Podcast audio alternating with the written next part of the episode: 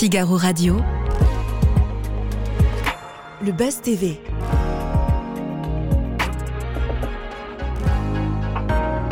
Figaro Radio. Bonjour à tous et à toutes, content de m'asseoir dans le fauteuil du Buzz TV. C'est une première pour moi. Je suis ravi d'endosser le maillot de remplaçant laissé par Damien Canivez et toute l'équipe du Buzz. Bonjour Mathilde. Bonjour Laurent. Euh, je suis d'autant plus heureux d'être sur ce plateau que nous accueillons aujourd'hui un journaliste qui m'a donné, comme à beaucoup d'autres d'ailleurs, l'envie de faire euh, ce métier dans l'univers du sport. Notre invité du jour est un virtuose des plateaux de télévision, un électron libre des stades de foot, ou l'inverse peut-être. À la fois présentateur, commentateur, réalisateur, chroniqueur, auteur. Il est aussi collectionneur, puisqu'il possède l'un des dressings les plus insolites du PAF. Bonjour Didier Roustan. Bonjour Laurent.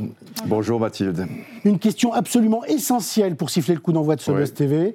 On va avec vous. Est-ce que vous avez déjà compté les maillots de foot qui ont garni votre vestiaire personnel Ah, on m'a posé de temps en temps la, la question et, et je dois dire que, bon, il y en a quelques centaines, mais le, le nombre exact, euh, Laurent, je ne le connais pas parce que, voilà, c'est un peu partout dans les placards, ça, ça se promène euh, aux grandes dames de, de- de mes proches. euh, et, et malheureusement, je suis collectionneur, mais je suis un petit peu bordélique. Quel est celui auquel vous tenez le plus? Peut-être un maillot de, de Maradona de, de Naples. Et celui qui vous dire. laisse le, le souvenir le plus ému Le plus ému, Oui. eh ben, c'est un maillot de, de l'AS Cannes. Alors il y en a deux.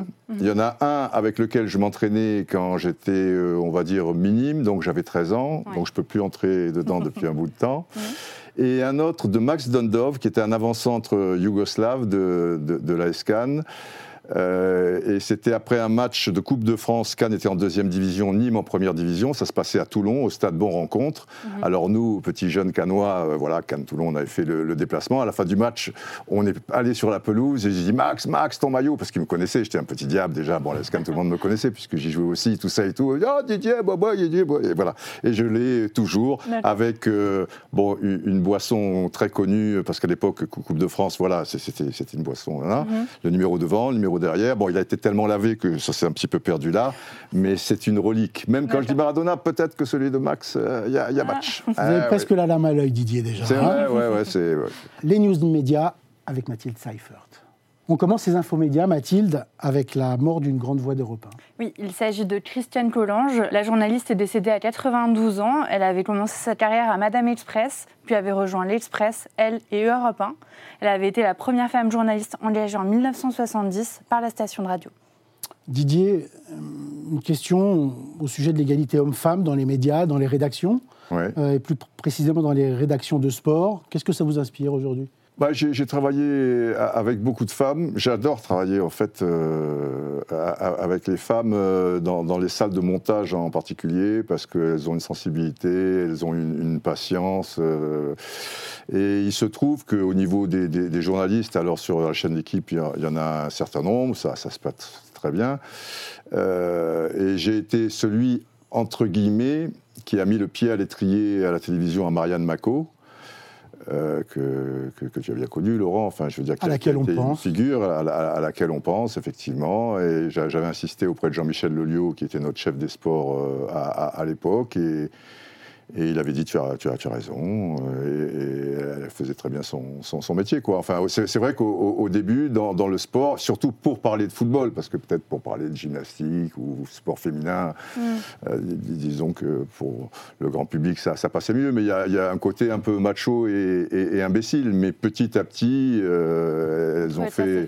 elles ont tracé leur chemin et, et elles sont très crédibles. euh, Et moi, je les, je les- je les connais au quotidien, je sais ce dont elles sont capables, euh, et elles sont notre équivalent. Enfin, il n'y a, pas a de problème. Ouais. Et Apolline de Malherbe va jusqu'à dire qu'il y en a un peu trop de journalistes politiques euh, femmes.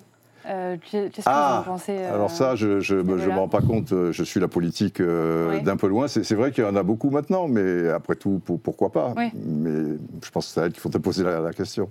On poursuit ces infomédias, euh, chère Mathilde, avec Oui. euh, la prise de parole de Karine Lemarchand dans l'affaire Stéphane Plaza. Oui, l'animatrice et amie de l'agent immobilier avait jusqu'à maintenant gardé le silence. C'est à Paris Match qu'elle a confié ses échanges avec Stéphane Plaza, sur l'affaire. Rappelons qu'il est visé par une enquête préliminaire pour violence sur conjoint. Karine Le Marchand a du mal à y croire. À la limite, c'est un goujat. un con, mais je ne l'ai jamais vu violent, rarement en colère, a-t-elle affirmé. Elle s'étonne d'ailleurs que l'une des présumées victimes ait continué pendant plusieurs mois à vivre et travailler avec son bourreau. Elle a ensuite tempéré son propos en affirmant n'avoir jamais été en couple avec lui et donc ne pas savoir comment il se comportait avec ses maîtresses. Euh, Didier, Mm. même si doit-elle suspendre C'est Stéphane Plaza, le temps de l'enquête. Je pose la question parce que c'est l'actualité, parce que plusieurs chaînes qui ont agi de la sorte lorsqu'elles ont été confrontées à ce type d'affaires. Oui, oui. Alors c'est toujours euh, délicat parce que moi je, vois euh, le même type de scandale qui est arrivé euh, sur France Télévisions et un journaliste que je connais très, très bien, et, Alain Vernon avec qui j'avais travaillé pendant pas mal d'années. Il était à l'opposé de ce que je lisais et, et finalement euh, ils ont fait un procès parce qu'ils étaient trois je pense et, et les deux premiers ont gagné. Il n'y a pas de raison que le troisième ne, ne- ne- ne gagne pas. Après cette histoire, c'est vrai que là ça, ça fait un petit peu un petit peu beaucoup quoi. Et M6 oui doit se poser la, la- la question. Je suppose euh, qu'il se la pose. Après, comme ils marchent bien, comme ils ont des, des- des intérêts communs, à un moment, ça sera plus tenable. Là, je crois qu'on est à, à la frontière. Ouais. Mathilde, on termine euh, ces infos, ces news médias avec le chiffre du jour. 25. C'est bien ça, c'est le nombre d'années qu'aura été diffusé le magazine de la santé sur France 5. L'émission devrait tirer sa révérence à l'été 2024. D'ici là, Marina Carrère d'Enclos continuera de présenter l'émission, entre autres, avec Jimmy Mohamed, Rim Benhammer, Marine L'Orphelin ou encore Enora Malagré. France Télé devrait dans la foulée relancer un nouveau programme de santé, mais le concept, le nom et la présentati- présentatrice seront différents. Didier, Mm. Est-ce que vous imaginez qu'un jour Téléfoot Mhm. s'arrête sur TF1 Moi, Téléfoot s'est arrêté en ce qui me concerne en 1989 quand, quand j'ai quitté euh, TF1. Parce que, parce que ça représentait tellement de, de- de choses euh, que ça, ça aurait été un petit peu difficile de, voir des, des- des nouvelles émissions. C'était. Par, par rapport à, à ça, même si je suis parti de TF1 de, de mon fait, c'est- c'était une, une volonté, et au contraire, les gens de TF1 euh, faisaient tout pour, pour me garder, ce qui est assez flatteur, mais bon.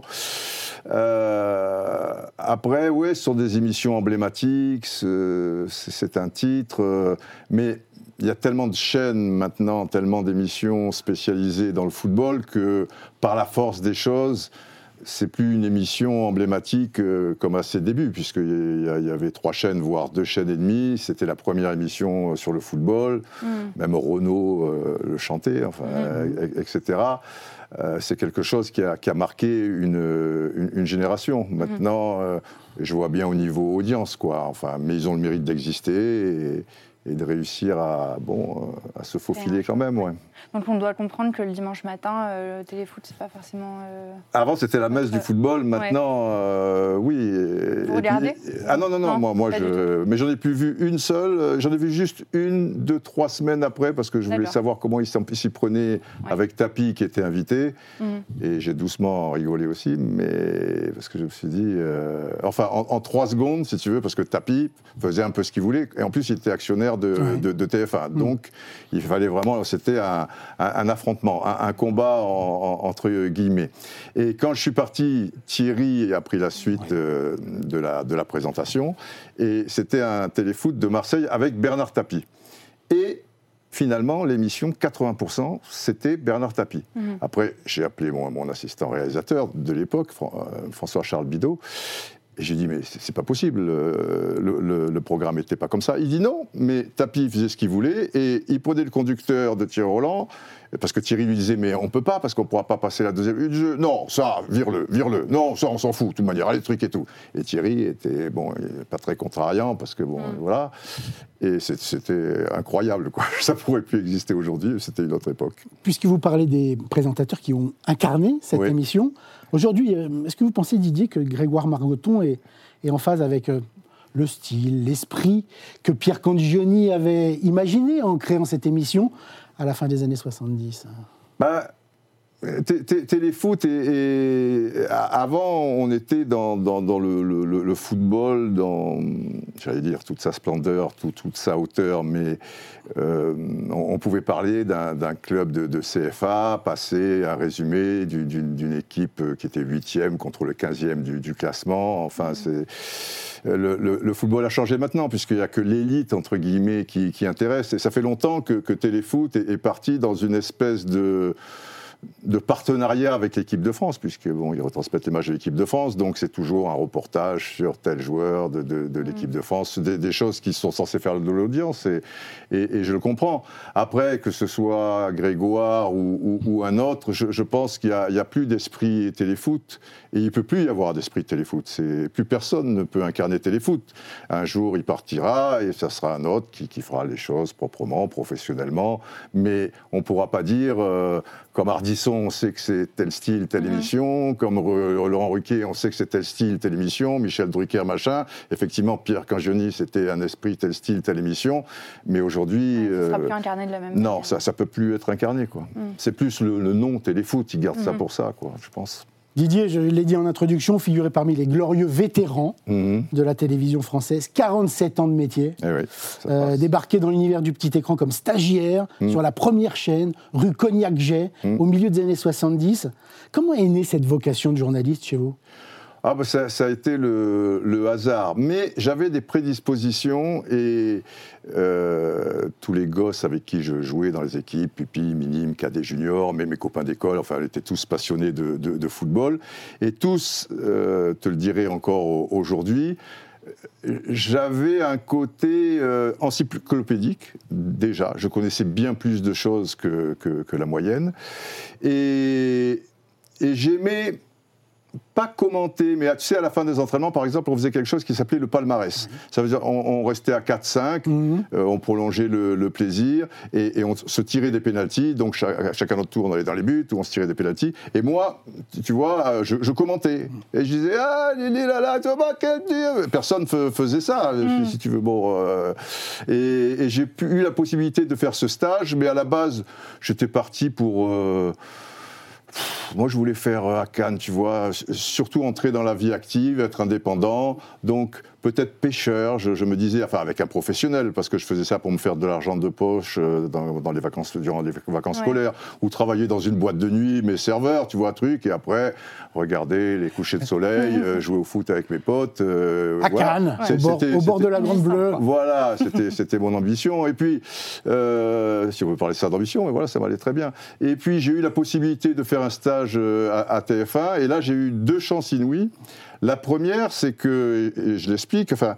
Euh, on va y venir, on va parler. Tiens, parlons, de Puzzle, votre, votre autobiographie en effet, qui, est, qui, parue aux éditions Marabout. Mm. Euh, dans ce livre empreint d'authenticité, vraiment écrit tel que vous êtes, euh, mm. vous avez un ami italien qui vous qualifie de grand romantique, mélange de Garibaldi et de Capitaine Fracasse. Est-ce que ça vous résume? Votre carrière à la télévision, en fait, est-elle un long combat, finalement? Non, non, je ne suis pas dans le combat, mais il se trouve euh, que par rapport à, mon caractère, qui n'est est pas toujours euh, facile, enfin je pense que je suis l'homme le plus facile de, la Terre, mais... Euh, s'il y a des injustices, si j'en suis victime, je gère, mais sinon, je, voilà, ce qui se passe autour de moi m'intéresse toujours. Je suis quelqu'un de, très, très protecteur. Euh, j'aime, j'ai besoin de, liberté. Euh, alors j'accepte qu'on m'impose des choses, mais il ne faut pas aussi m'imposer n'importe quoi. Je, veux avoir aussi une liberté éditoriale ou des choses comme ça. Donc parfois, il y, a, des gens, tu vois, qui veulent te serrer, qui, veulent que tu sois la botte de ceci, qui se comportent mal avec certaines personnes. Donc, ben, moi, j'ai un côté un peu Don Quichotte. Je veux monter au, créneau et je veux dire, tu touches pas le petit ou tu touches pas voilà. Et mais sinon, je ne suis pas dans, le combat. Mais comme j'ai eu ce, besoin toujours de liberté, d'aller où je voulais, sans faire ce que je voulais, après je suis très collectif, il hein, n'y a, aucun problème, et, et corporate s'il le faut. Mais la liberté, ça a un prix, quoi. Donc c'est des combats aussi. Ouais. Euh, vous avez grandi, euh, gamin, puis mm. adolescent, mm. dans une France du football qui, était, qui a connu un, désert terrible entre le milieu des années 60 et le milieu des années 70. Euh, ça aurait peut-être pu vous faire passer à côté de votre vocation. En tout cas, vous n'êtes pas un enfant de la victoire, Non. tel que vous le décrivez la génération d'aujourd'hui dans, Ouais. dans Puzzle. Non, ben je... dans la deuxième partie des, des années 60, euh, où je commençais à comprendre, tu vois, à l'âge de 7, 8 ans, etc., euh, ju- jusqu'à jusqu'à 74 au moins, donc une bonne partie de, mon adolescence, ben, l'équipe de France n'allait jamais en Coupe du Monde ou en phase finale d'un euro. Les, équipes françaises étaient éliminées au premier tour, même contre des clubs norvégiens des, différentes Coupes d'Europe, enfin, allaient jamais très loin. Euh, j'ai connu enfin des, belles choses avec Saint-Étienne, mais j'avais déjà 16, 17, euh, 18 ans, et j'ai grandi un peu avec euh, la défaite. C'est ce que j'explique effectivement dans, un chapitre. Je suis un enfant de la défaite, ce qui fait que ça avait des répercussions psychologiques très fortes pour nous, parce que quand on faisait des tournois internationaux et qu'on jouait contre la Juventus, Milan, Sheffield, ou voilà, des, des équipes euh, soit prestigieuses ou de championnats prestigieux, déjà avant de jouer, on avait un peu perdu, quoi, parce que je dis, oh, bon, bon, on joue la Juventus, là, en demi-finale du tournoi de machin, bon, bon, bon, bon. Il- se trouve que des fois, on gagnait parce qu'on avait une grosse équipe. Euh, mais et je pense que les, les- les joueurs qui ont, qui ont été des enfants de la défaite, qui sont devenus professionnels, pour eux, ça a été très dur. Et puis Saint-Étienne a montré que, parce qu'on avait cette faille-là, elle était, techniquement, les footballeurs français étaient toujours à la hauteur, mais physiquement et surtout mentalement, si ça tournait pas très bien, on s'écroulait. Et Saint-Etienne, en faisant des renversements de situation, ils perdent 4 à 1 à Split. Euh, ma pauvre Mathilde, on se dit, bon, c'est même pas la peine de mettre le match retour. D'ailleurs, il n'était même pas télévisé, même pas le match télévisé, retour, en parce effet. qu'il disait, bon, c'est pas la peine. Et puis, on gagne 5 à 1 en retour. Euh, et pareil, la plus grande équipe du monde à l'époque, le niveau club, on perd 2-0 à Simferopol contre Kiev. On sait ça sera impossible. Et puis 3-0, etc. Donc, il s'est passé quelque chose. Et après, les Platini, j'y reste, alors c'est-à-dire des, des- des joueurs fantastiques, Ouais. ont, ont Et- pris le, le relais avec une ossature stéphanoise. Et l'équipe de France a eu les succès que l'on sait. Et donc, ce que j'explique, ceux qui ont gagné en 93 les Français avec l'OM ou en 98, eux, c'est des enfants de la victoire. Parce qu'ils ont grandi, ils avaient 13, 14, 15, avec les exploits de Platini et tout. Ouais. Et c'est pas du tout pareil. Après, après on a peur de rien. Et alors, le, le Brésil de, de Pelé, vainqueur de la Coupe du Monde de 1970, Ouais. l'Ajax- de suivi, Joan, ouais, voilà, de Diego Cruyff. Maradona sont Ouais. vos références en, en matière Ah oui, de jeu. oui. Euh, Neymar, Messi, Mbappé dégagent-ils pour vous la même, euh, la même magie aujourd'hui? Comme dirait Mbappé, le football, il a changé. Je le fais pas bien, mais il dit et, et- et il n'a pas tort. Avant, il y avait un certain romantisme, une certaine euh, poésie, et, et le jeu permettait à des artistes d'exprimer euh, pleinement le- leur art. Maintenant, c'est beaucoup plus physique, beaucoup plus euh, stratégique. Donc, c'est vrai que quand vous me dites Neymar et Messi, ça reste des magiciens. Donc, ce sont des joueurs qui arrivent à, à m'émouvoir encore. Pour Mbappé, c'est plus difficile, même si c'est un joueur de son époque, que je lui reconnais un talent euh, merveilleux. Ouais. Mais pour moi, c'est plus métallique, quoi, parce que ouais. c'est- la puissance. Après, Mm. bam, bam, bam, boum. Et alors, à votre avis, qui sera le, le ballon d'or là, euh, lundi moi, je pense que ça sera Messi. Ouais. Parce qu'il n'y a pas un joueur qui s'est dégagé sur, euh, sur la, la saison, si, si- si vous voulez. Il aurait fallu qu'Haaland marque des buts en demi-finale, en finale, etc., à l'avant-centre Mhm. de Manchester City. Et Messi, ce qu'il a réalisé, en Coupe du Monde, c'est l'équivalent de Maradona en 86 au Mexique, ou de, de Pelé, on en parlait au Mexique aussi en, en 70. Il a tout porté, Mhm. il a été exceptionnel. Et je pense que par rapport à ça, mais je peux me tromper, il aura son huitième euh, ballon d'or. Ouais. Didier, je voudrais revenir sur votre, votre caractère euh, très particulier dans cet Mhm. univers de la télévision. Lors de votre passage sur Canal+, au début des années 90, Ouais. euh, les relations avaient été parfois tendues avec Charles Bietri. Ouais. Vos, vos deux forts caractères étaient-ils vraiment incompatibles ou alors que vos talents semblaient euh, euh, finalement complémentaires? Ils étaient complémentaires parce que lui était plus rustique et moi j'étais un petit peu plus papillon euh, co- coquelicot, euh, on, va dire. Mais on s'est reniflé et il y avait trop d'écart. Charles. Euh, Bon, déjà, il n'aimait pas qu'on lui fasse de, Ouais. de l'ombre. Moi, Ouais. j'étais quelqu'un déjà de, de très connu. Ouais. Euh, Pierre Lescure, qui a été un patron merveilleux, a essayé un peu de, de recoller les morceaux. Ou de, voilà. Mais à- cela dit, à- à Canal+, je regarde un souvenir formidable, notamment de- des techniciens, de, des, des Mm. petites mains, mais enfin, c'est un peu péjoratif de dire pe- petites mains. Je vous Euh, coupe Didier, mais qu'est-ce que vous auriez envie de lui dire aujourd'hui à Charles? Non, Charles, je, veux dire, tu, tu, avais tout et, et, tu étais un gros bosseur, un, gros connaisseur de, sport et tu mm. as fait des, choses formidables à, Canal+.